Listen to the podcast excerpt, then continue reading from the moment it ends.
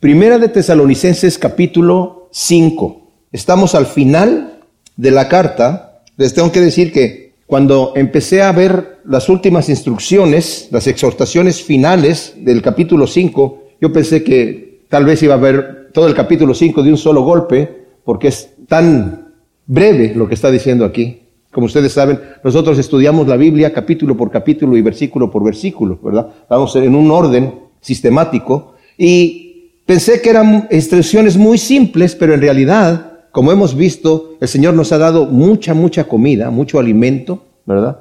En todas estas cosas que hemos visto, la vez pasada vimos que todo esto tiene que ver relacionado con la adoración. Y explicamos la vez pasada que la adoración no solamente es el momento donde estamos cantándole al Señor, sino la adoración tiene que ver con el momento de oración, con el momento de estar escuchando la palabra, con el momento de estar ministrándonos unos a los otros cuando, venimos y nos reunimos como iglesia, porque lo necesitamos, nos necesitamos unos a otros. El Señor no nos ha llamado a ser cristianos ermitaños en nuestros hogares.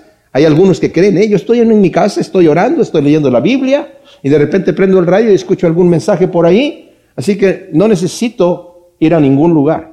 Ese no es el cristianismo que el Señor nos dejó, porque en el reino de los cielos, ¿saben qué? Vamos a estar todos unidos. No es eso que el Señor nos va a dar una mansión a cada uno y cada uno viva como quiera ahí solito, ¿verdad? Sino vamos a estar... eso es lo que necesitamos. Dice la Escritura que somos un cuerpo, ¿verdad? Dice, el ojo no le puede decir al pie no te necesito, el oído no le puede decir a la boca yo no tengo necesidad de ti. Todos nos necesitamos los unos a los otros para vivir saludablemente, espiritualmente sanos. Ahora, algunos eh, eh, comentan que los versículos que vamos a ver aquí, específicamente el versículo 19 al 21, son referentes a la profecía. Vamos a leerlos. No apaguéis el espíritu, no menospreciéis las profecías, sino examinadlo todo y retener lo bueno. Debo explicar esto porque hay dos posiciones que a veces se pueden tomar eh, exageradamente. Están aquellos que dicen que ya los milagros eh, las profecías y todos los dones espirituales ya no aplican para nuestra época porque eso estaban funcionando mientras estaba siendo eh, compuesto el canon del Nuevo Testamento. Ya una vez que quedó compuesto, ya no se necesitan esos dones, ¿verdad? Y, que el Señor los utilizaba al principio para multiplicar la iglesia. Bueno, yo no estoy de acuerdo con esa posición porque esa es una exageración. Por el otro lado están aquellos que creen que todos los dones tal y como se utilizaban en el Nuevo Testamento, en la iglesia primitiva, y los cargos, digamos, posiciones dentro de que el Señor dio a la iglesia, están exactamente igual como estaban allá, eh, operando de esta manera, y también creo que esa es una posición muy exagerada. Lo voy a explicar por qué. Pero aquellos que dicen que todo esto tiene que ver, lo que acabamos de leer, no apaguéis el espíritu, no menospreciéis las profecías, sino examinadlo todo y retener lo bueno, que tiene que ver con la profecía, el don de profecía. El don de profecía, digamos, al estilo de los profetas del Antiguo Testamento que predecían hechos futuros. Y como vamos a ver, ese tipo de profecía exactamente muy rara vez opera en la iglesia. Eh, eh, estoy tratando de decir algo a que sea auténtico. Mi esposa y yo hemos viajado por el tema de la música y de la predicación por muchos lugares, ¿verdad? Y hemos tenido gente que nos ha venido a profetizar cosas que eran una barbaridad, o sea, no pasaron, no sucedieron, ¿verdad?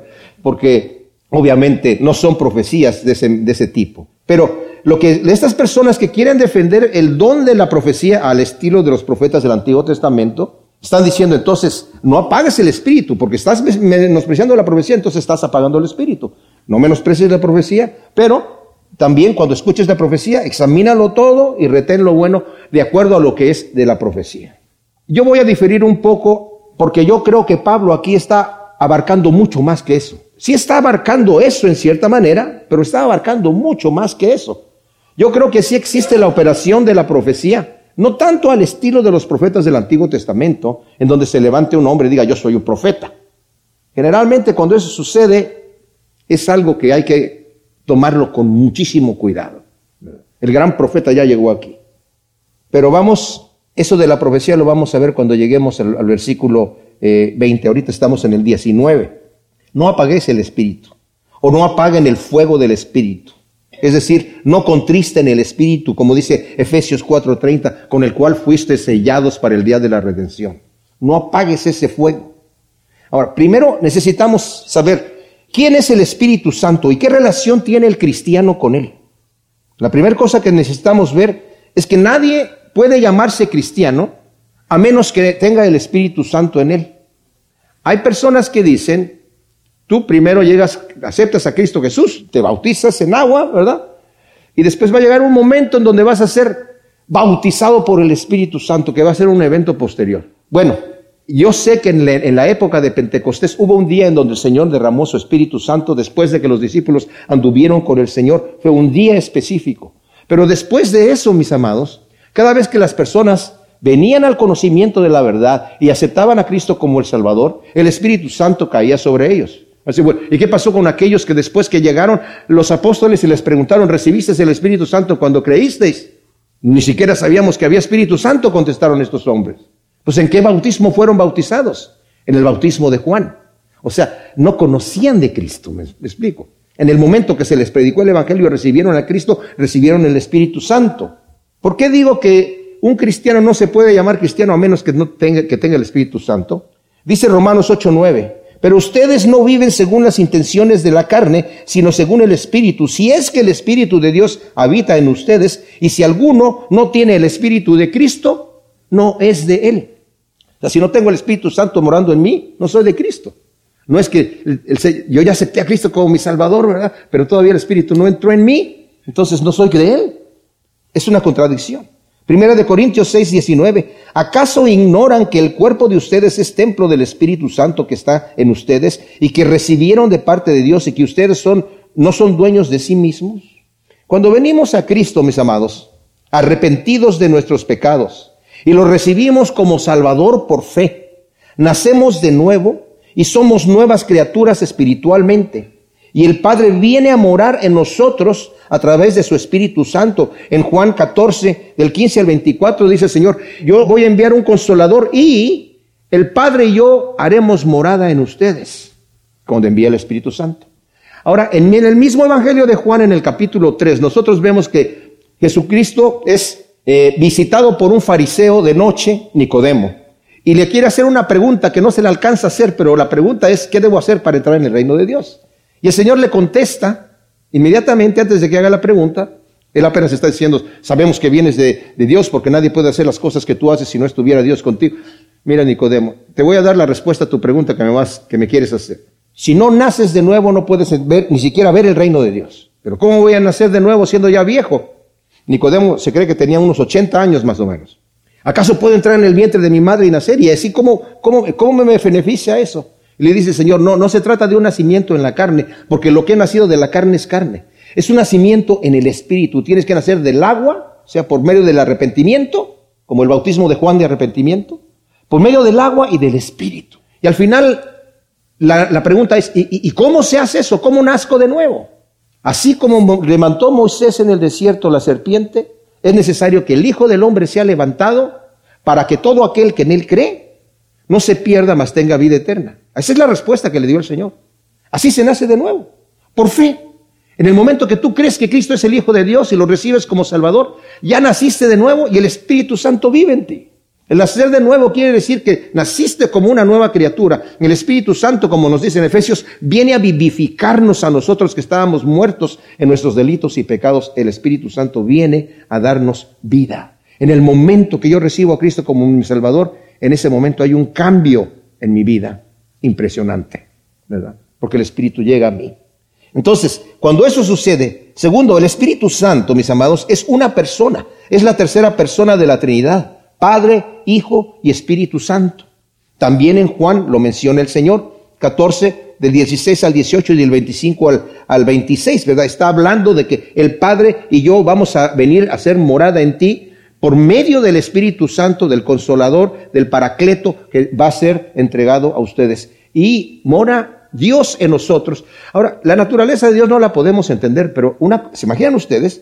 El Padre y Cristo están morando en mí a través de la persona del Espíritu Santo. Es algo impresionante. Y tercero, por cuanto el Espíritu Santo es una persona, puede ser contristado, porque es una persona. Una energía no puede ser contristada. Un poder así nada más no puede ser contristado. pero una persona puede ser contristada. Efesios, ¿verdad? En la versión Reina Valera, Efesios 4:30, no contristéis al Espíritu Santo de Dios con el cual fuisteis sellados para el día de la redención. En la Reina Valera contemporánea, no entristezcan al Espíritu Santo. En la traducción del lenguaje actual, no hagan que se ponga triste el Espíritu Santo de Dios, que es como un sello de identidad que Dios puso en ustedes para reconocerlos cuando llegue el día en que para siempre sean liberados del pecado. Ahora, si el Espíritu Santo es Dios, ¿cómo podemos nosotros entristecer a Dios? Porque ustedes, saben que Dios es impasible, no imposible. Yo soy imposible. Tal vez tú eres imposible. Pero impasible, que quiere decir, no puede ser afectado con nada. Es absoluto en sí mismo. Nada lo puede hacer triste, nada lo puede hacer más contento. Él en sí mismo es absoluto. No tiene necesidad de nada. No es eso como que la gente dijo, es que Dios tenía como ese vacío y, quiso hacer al hombre para amarlo porque lo necesitaba hacer. Dios no necesita absolutamente nada, es impasible. Entonces, si es impasible, ¿cómo lo podemos herir? ¿Cómo lo podemos hacer sentir triste? La respuesta es que Dios en la encarnación se rebajó a sí mismo, se rebajó a nuestro nivel, entró en nuestro tiempo y espacio, se hizo hombre, se hizo un ser humano, tuvo que nacer de una madre, tuvo, experimentó sed, experimentó hambre, experimentó cansancio, experimentó dolor. Él se rebajó se humilló, como nos dice Filipenses 2. Asimismo, siendo Dios, tomó siervo forma de esclavo, ¿verdad? Y se hizo hombre y sufrió la muerte y muerte de cruz. Dios, como dije, aunque es impasible, no puede ser afectado, al darnos su Espíritu Santo se ha puesto a sí mismo en tal relación con nosotros que nos es posible entristecerlo, causarle dolor, decepcionarlo, y al hacer esto apagamos el fuego del Espíritu Santo en nuestras propias vidas cuando hacemos eso. Si yo contristo el Espíritu de Dios que mora en mí, eso tendrá un impacto en mi vida, en mi testimonio, en mis relaciones, en mi familia, en mi iglesia, en la forma que yo adoro al Señor, en mi evangelización, si, salgo, si, si quiero ir a, compartir el, el, Evangelio con otras personas, en todas las áreas de mi vida tienen un impacto cuando yo contristo el Espíritu Santo. Y todo esto, mis amados, es un fruto de una relación de amor ya que de tal manera nos ama el Padre que envió a su Hijo a morir por nuestros pecados. Viene a morar en nosotros, en la persona del Espíritu Santo, de manera que cuando pecamos, no ofendemos estatutos y leyes. No es que quebrantaste mis leyes, estoy ofendiendo una relación de amor de Dios conmigo. Lo estoy ofendiendo a Él porque estoy ofendiendo una relación de amor y eso entristece a Dios. Es como mis hijos, por ejemplo cuando eran pequeños. Tengo dos hijas y un hijo en medio, ¿verdad? Y cuando estaban pequeños, llegamos de México aquí a Estados Unidos, los senté en un momento allí, porque dije yo, nunca les he dicho a mis hijos de hablar de, cómo, nacen los seres humanos y mejor que venga de mí, que no venga de sus, de sus amigos, quién sabe qué les van a decir. Entonces, los senté ahí los tres, ya no me acuerdo qué edad tenían, pero estaban más o menos chicos, ¿verdad? Y les digo, bueno, esto nunca lo he hablado con ustedes, ustedes ya saben cómo nacen los seres humanos, sí. Entonces no necesitan que les diga nada, no. Ah, dije yo, ya está, listo, ya terminamos el tema. Les dije yo, bueno, les voy a decir una cosa. Aquí, cuando vayan a la escuela, les van a ofrecer sexo, les van a ofrecer drogas, les van a ofrecer un montón de situaciones que a ustedes les van a hacer daño. Y con, si ustedes participan de esas cosas que ustedes ya saben que no deben participar, si ustedes lo hacen, le van a causar dolor a Dios. Me, van a causar dolor a mí. Me van a herir a mí. Pero les, el daño más grande se lo van a hacer ustedes a ustedes mismos. Así que ya está. A mí me van a hacer ese, ese daño, a Dios les van a hacer ese daño, pero a ustedes mismos los va a destruir. Y gracias a Dios les funcionó. ¿Saben por qué? Porque yo les estaba hablando que al, hacer eso estaban hiriendo una relación de amor. Porque yo los amo es porque me va a herir a mí. Porque Dios los ama es porque lo va a herir a Él.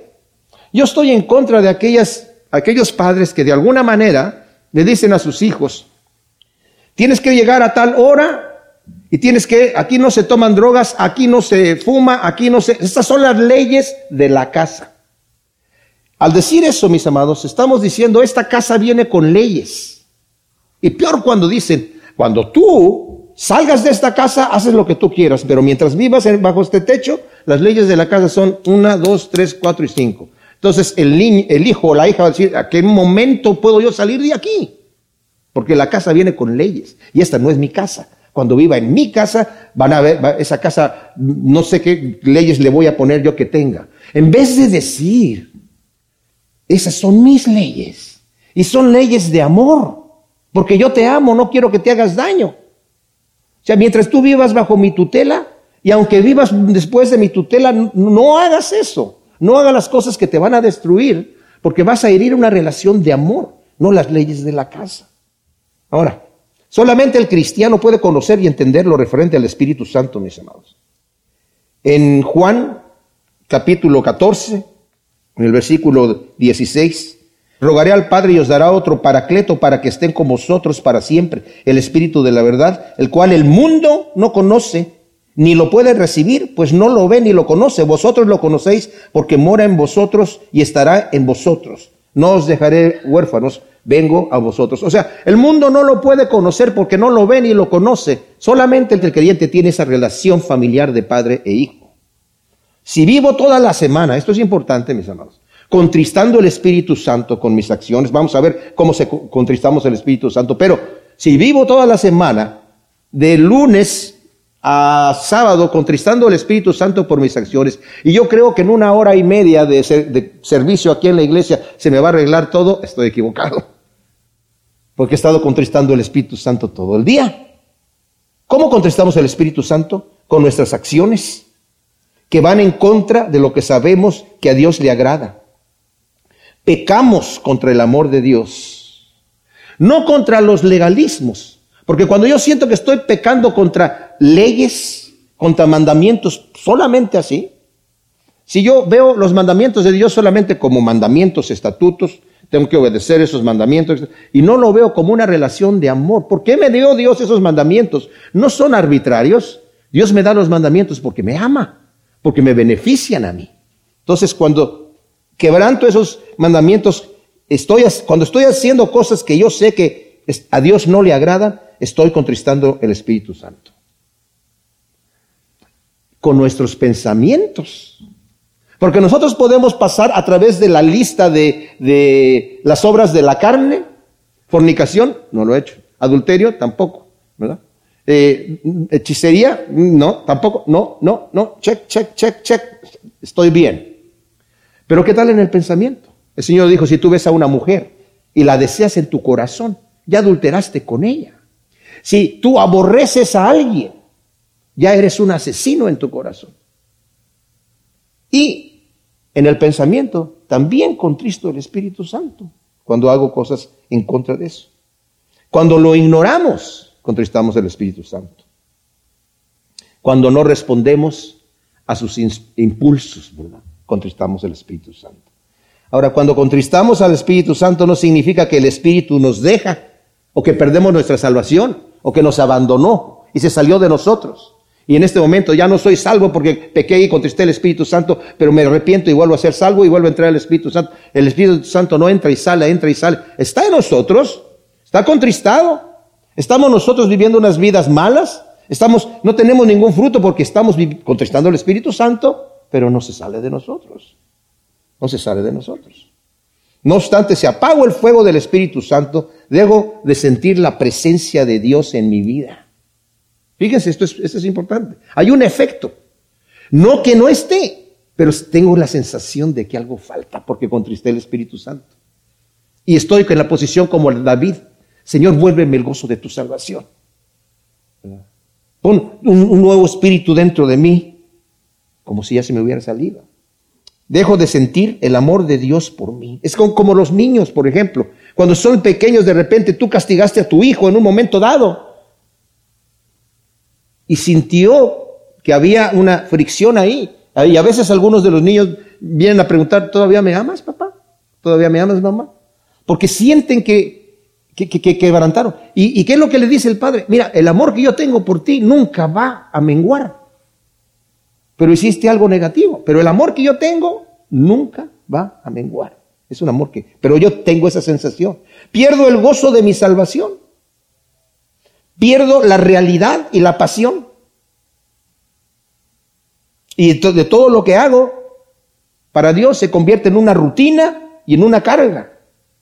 Ay, tengo que orar, tengo que ir a la iglesia, ay, tengo que hacer esto, ay, no sé, no, y mejor llego tarde a la iglesia para no estar cantando estos cantos que ni siquiera significan nada para mí.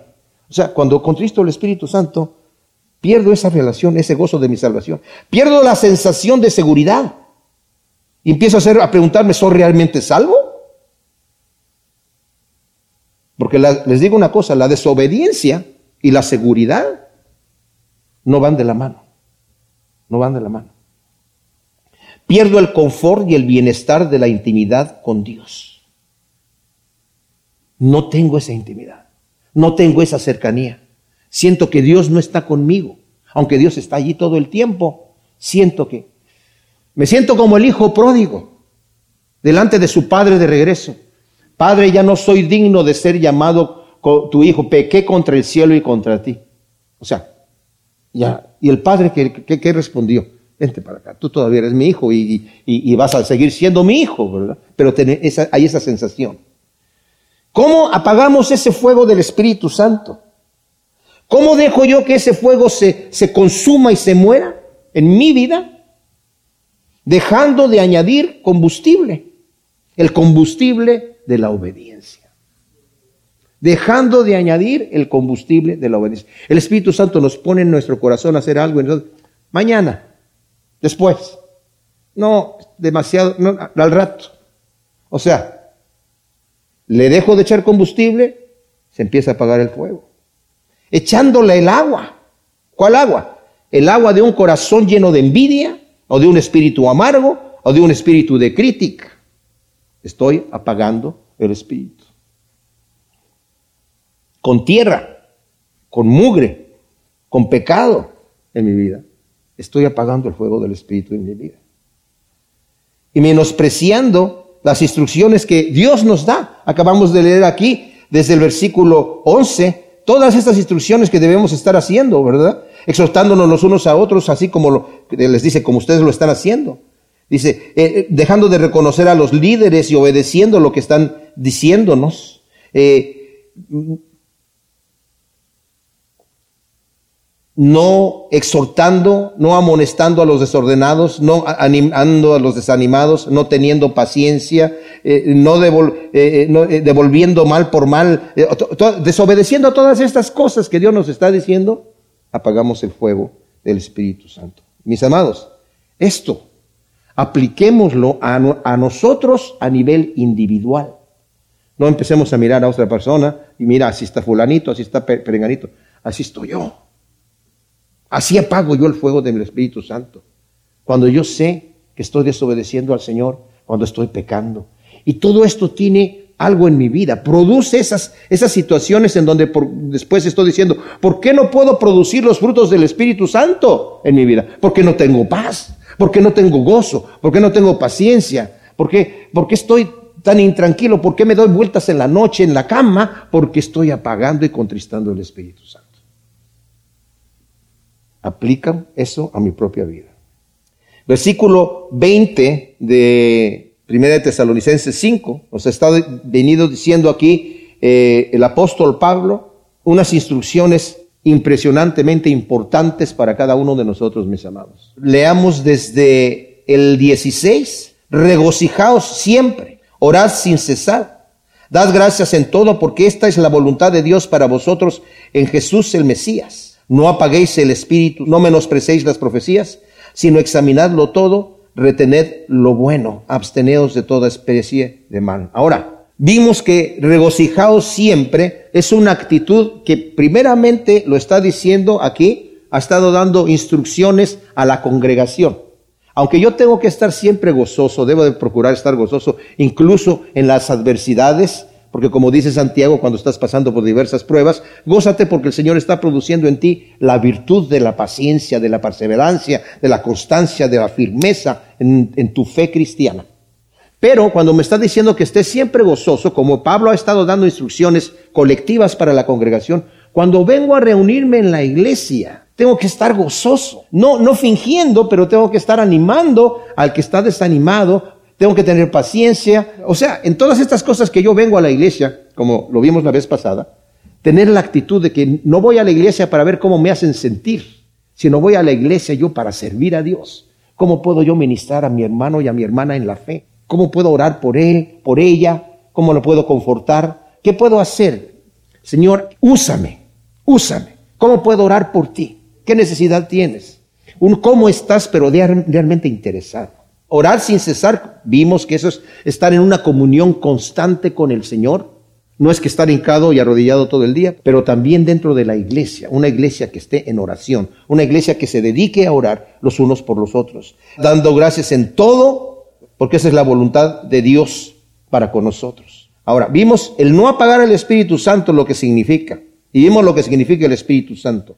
Dios está morando en nosotros. Vamos a este importantísimo versículo 20.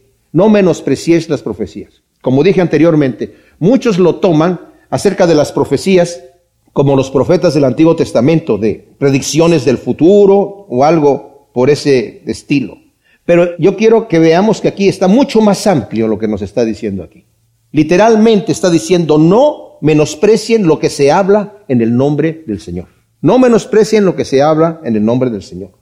Aunque el don de profecía estaba vigente y activo en la iglesia primitiva, por ejemplo, tenemos dos instancias en donde el profeta Agabo dio sus profecías. Y una de ellas es que va a venir una gran hambre en toda esta región aquí de Judea. Lo profetizó de un, un acontecimiento que iba a suceder en el futuro. Y el hambre vino. Incluso el apóstol Pablo fue enviado por los hermanos de Judea y Pablo se propuso, escuchando esta profecía, él empezó a juntar dinero para la iglesia de Judea, sabiendo que iban a, padecer esa hambre, y en efecto la padecieron. Vino después el hambre en esa región y ya Pablo había llegado y fue incluso con los diferentes líderes que lo acompañaron de las iglesias de Grecia, de Macedonia, de Asia, allá a llevarles lo que necesitaba. O sea, Gabo profetizó un evento futuro. Y después cuando Pablo se estaba despidiendo de los líderes de la iglesia de Éfeso, también le profetizó que iba a ir a Jerusalén y allá iba a tener muchos problemas. Y fue cuando Pablo dice, yo de ninguna cosa hago caso ni estimo mi vida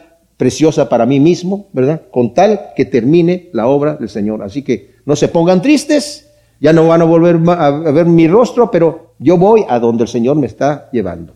Pero el profeta, o sea, a lo que voy, existían profetas de ese calibre en esa época de la iglesia. Es obvio que Pablo aquí se refiere a, la predicación en el nombre de Dios, ya que había quienes profetizaban también falsamente. Miren, aquí en, en Segunda de Tesalonicenses, que es la carta que está inmediatamente después, en el capítulo 2 dice, con respecto a la venida de Jesús el Mesías, nuestro Señor y nuestra reunión con Él, os instamos, hermanos, a que no os dejéis perturbar fácilmente en vuestro modo de pensar, ni os alarméis ni por espíritu, ni por palabra, ni por epístola, como si fuera nuestra, en el sentido de que el día del Señor ya ha llegado. Nadie os engaña en ninguna manera porque no sucederá. Y ya sigue explicando, ¿verdad? O sea, había gente que estaba profetizando que Cristo ya había venido. Eran falsos profetas los que estaban haciendo esto, ¿verdad? Hoy en día, como les dije yo, esa es mi posición. Ya no existen profetas a la manera de los profetas del Antiguo Testamento,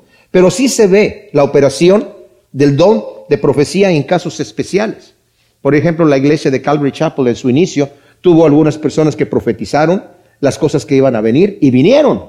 Pero no era que eran profetas, digamos así, sino que el Señor los utilizó. Yo cuando estuve en un viaje evangelístico en Guatemala, también tuve la situación en donde eh, un día fuimos a evangelizar en una aldea, todos aceptaron a Cristo y después escuchamos que llegó la guerrilla y los mataron a todos. Y nos quedamos todos confundidos, ahí estábamos en el hotel, pedimos un cuarto ahí, estuvimos orando y el Señor se manifestó a través de una persona y nos dijo, yo los envié allá para que llevaran la palabra y ahora ellos están conmigo, no se preocupen. Pero a lo que voy es que el Señor utilizó a alguien ahí para darnos esa profecía. O sea, sí sucede. Sí sucede, pero hay que tener muchísimo cuidado. Por eso dice el, siguiente versículo, examinarlo todo y retener lo bueno.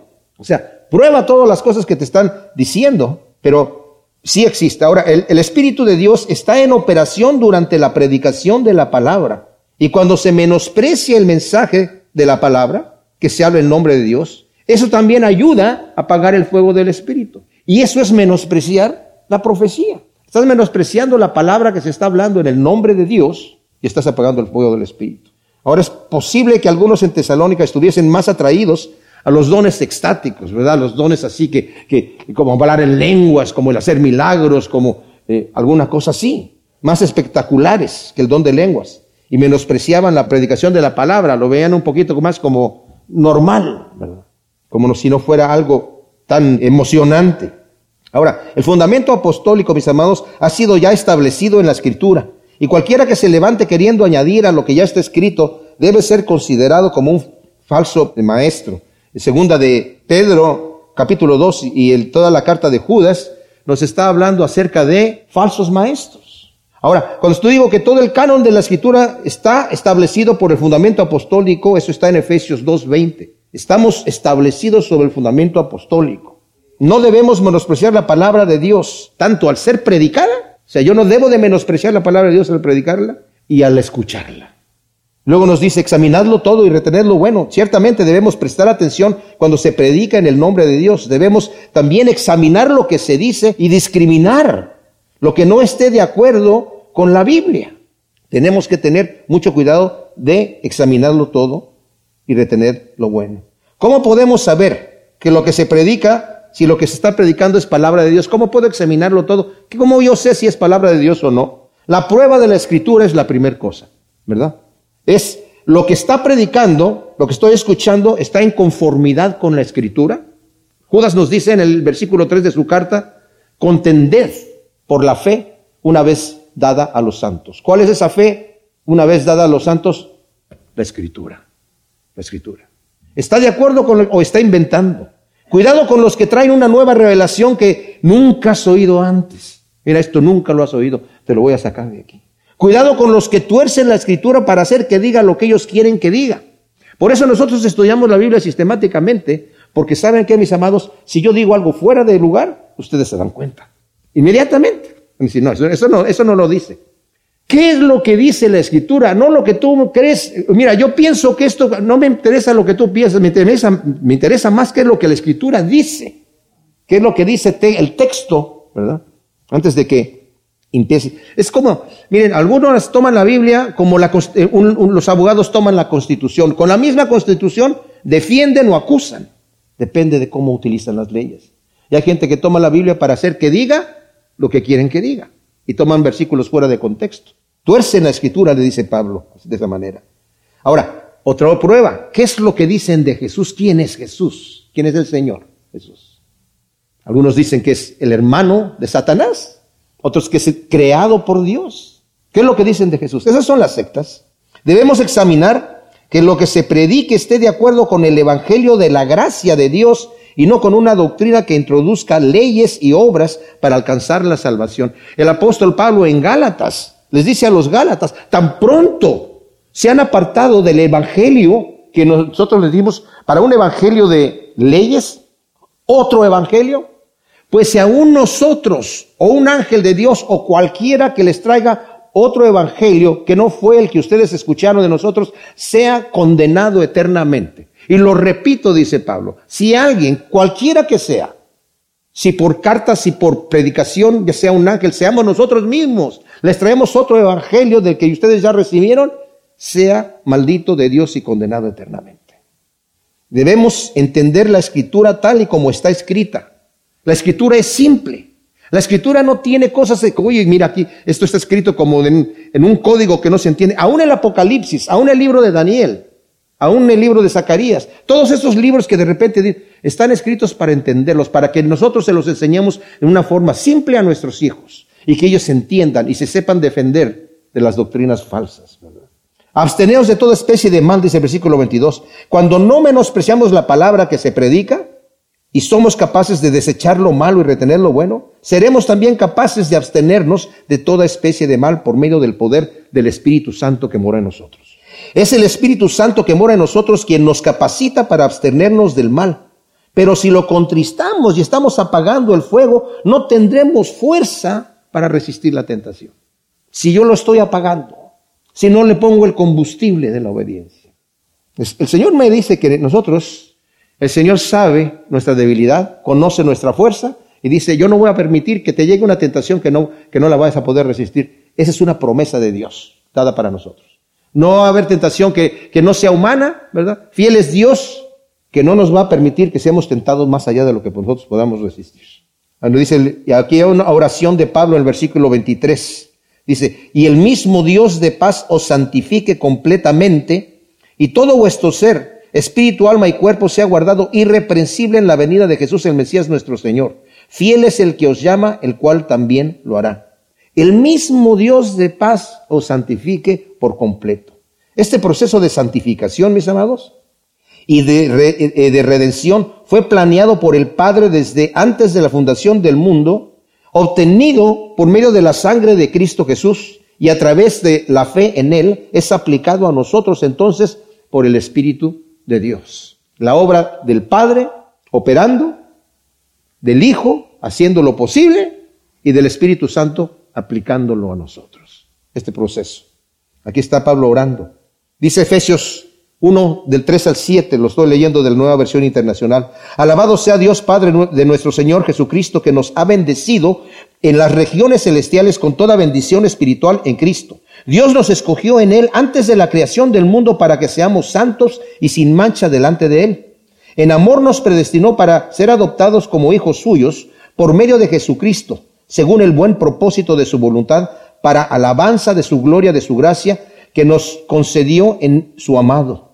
En él tenemos la redención mediante su sangre, el perdón de nuestros pecados, conforme a las riquezas de la gracia. Y en el versículo 13 de este mismo capítulo dice, en él también ustedes, cuando oyeron el mensaje de la verdad del Evangelio, que les trajo la salvación y lo creyeron, fueron marcados con el sello que es el Espíritu Santo prometido. En el momento que oyeron el Evangelio y lo creyeron, el Espíritu Santo nos selló. Nacimos de nuevo en ese momento. Es Dios, el Dios vivo, todopoderoso, omnipotente, omnisciente, omnipresente, eterno. Él es el Dios de paz que nos dice aquí, que nos escogió desde antes de la fundación del mundo para hacer la paz con nosotros por medio de su gracia. Por medio de su gracia tenemos esa paz con Dios. Uno de los, de los versículos más tremendos, ¿verdad? Que podemos leer está en Romanos 5.1. Por tanto, habiendo sido declarados justos por la fe, tenemos paz ante Dios mediante nuestro Señor Jesucristo. Fíjense la seguridad que tenemos. Esto es bien interesante. Dice aquí que Dios nos escogió desde antes de la fundación del mundo. ¿Cómo nos escogió Dios? Porque Él ya vio el producto final. Él, él no, a Él no le sorprende nada.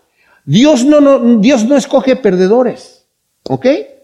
Dios escoge ganadores. ¿Y cómo ganamos? Ganamos porque Él nos hizo ganar.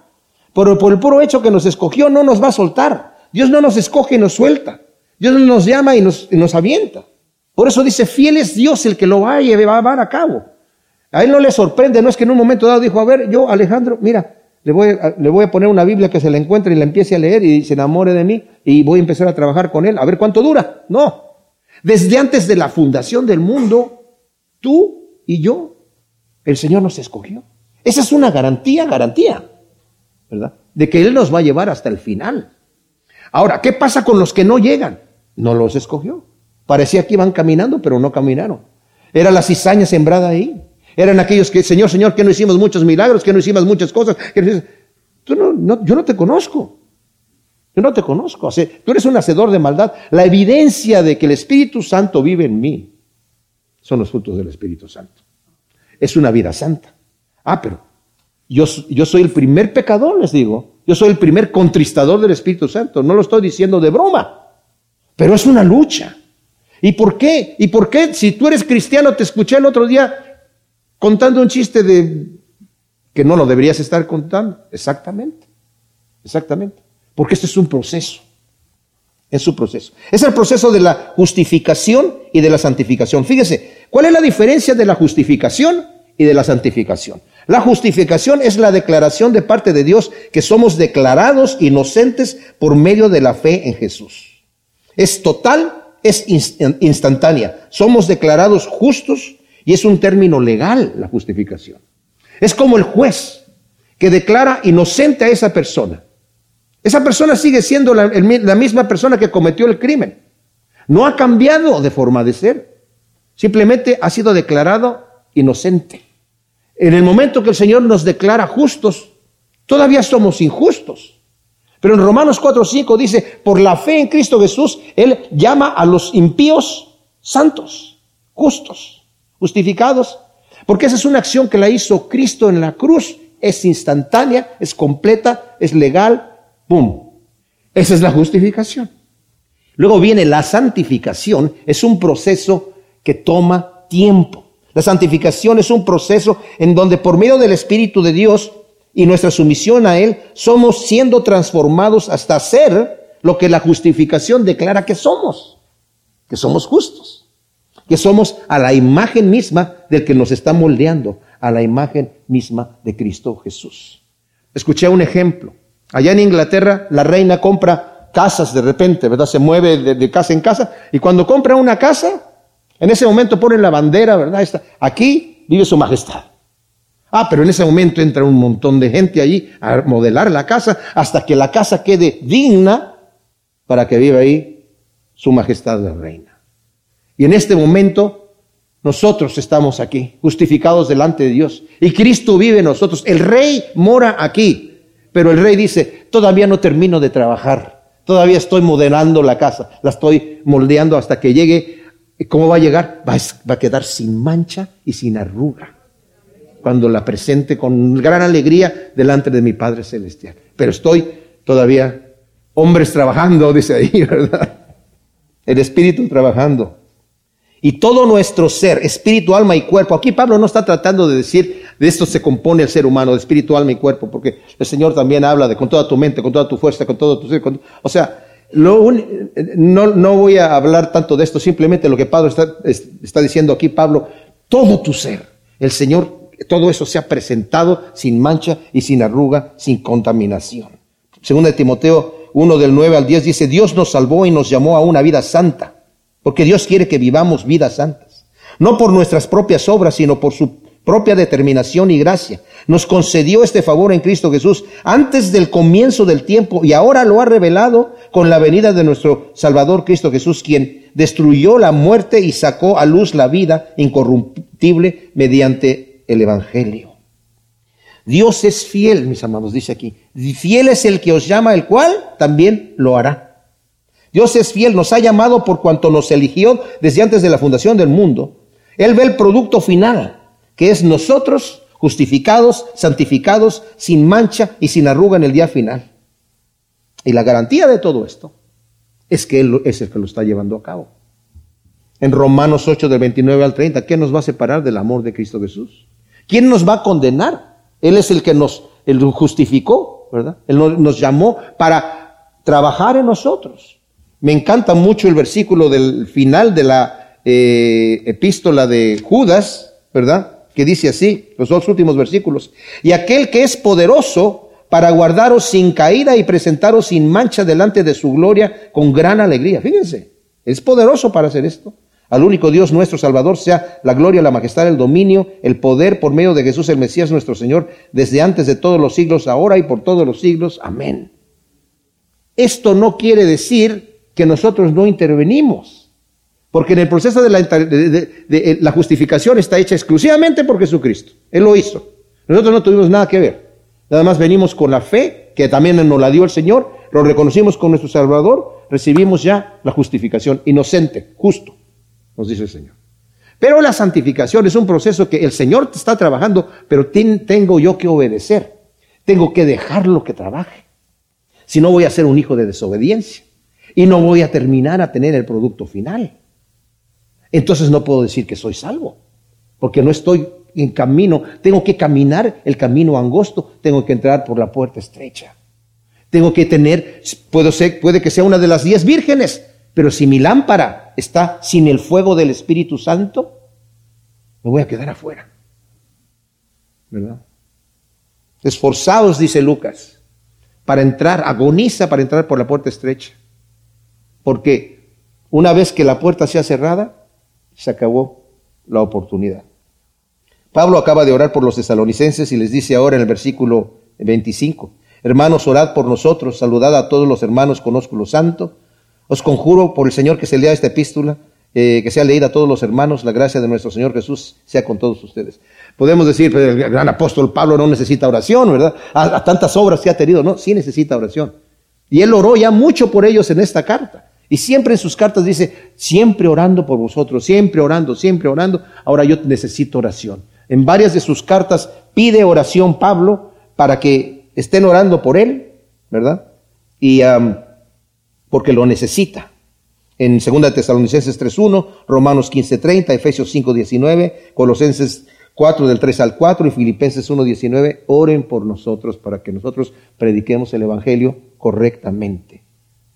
Ahora, saludad a todos con ósculo santo, era la, forma tradicional que se saludaban, ¿verdad? Pero fíjense que los apóstoles escribieron un libro en donde decía que se saluden con respeto los hombres con los hombres y las mujeres con las mujeres.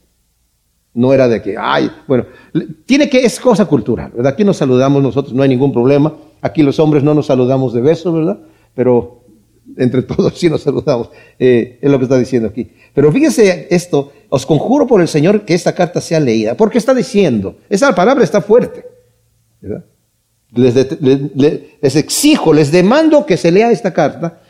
Algunos dicen es que tal vez había unos que estaban muy sentidos, los que estaban mal, los que estaban descarriados, los que estaban abusando y que no querían, no, yo no quiero que escuchar lo que Pablo va a tener que decir, no, vengan todos. No creo que tanto era eso. Lo que yo sí creo que Pablo, Pablo era consciente que él estaba escribiendo palabra de Dios. Así como los profetas eran conscientes que estaban escribiendo palabra de Dios y que incluso lo que estaban escribiendo los profetas del Antiguo Testamento, se les dijo que eso no es para ustedes, sino para eh, generaciones posteriores, pero ellos escribieron y sabían que estaban escribiendo palabra de Dios. Pablo también sabía que estaba escribiendo palabra de Dios y por eso dice que se lea esta carta en los otros lugares. Tremendo. Y termina con su saludo eh, usual.